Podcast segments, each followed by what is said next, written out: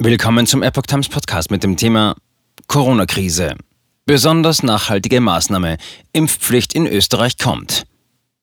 Ein Artikel von Epoch Times vom 4. Februar 2022. In Österreich hat die Corona-Impfpflicht für Erwachsene die letzte parlamentarische Hürde genommen. Der Bundesrat stimmte am Donnerstagabend mehrheitlich für den Gesetzentwurf, wie die österreichische Nachrichtenagentur APA berichtete.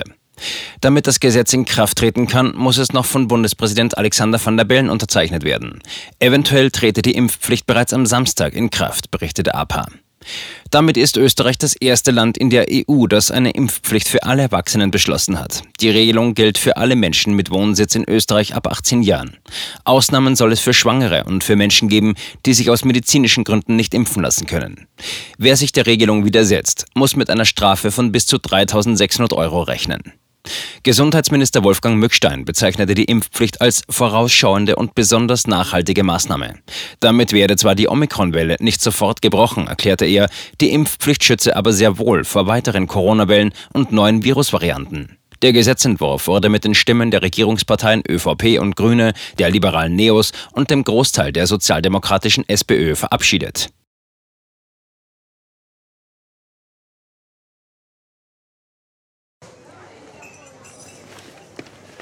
Bis Brot ich ess, das Lied ich sing.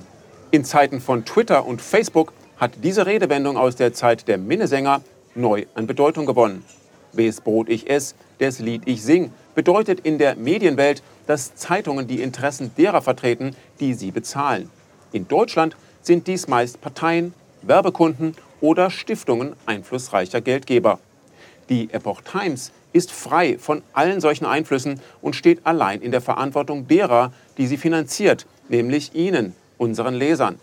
Die Epoch Times bietet Ihnen einen investigativen Journalismus, der Tatsachen aufdeckt und sich nicht von einer Agenda oder politischen Korrektheit einschränken lässt. Wenn auch Ihnen wirklich unabhängige und unzensierte Informationen wichtig sind, dann finden Sie diese in der neuen Wochenzeitung der Epoch Times. Zum Preis von nur einer Tasse Kaffee erhalten Sie nachhaltige Geistesnahrung für eine ganze Woche.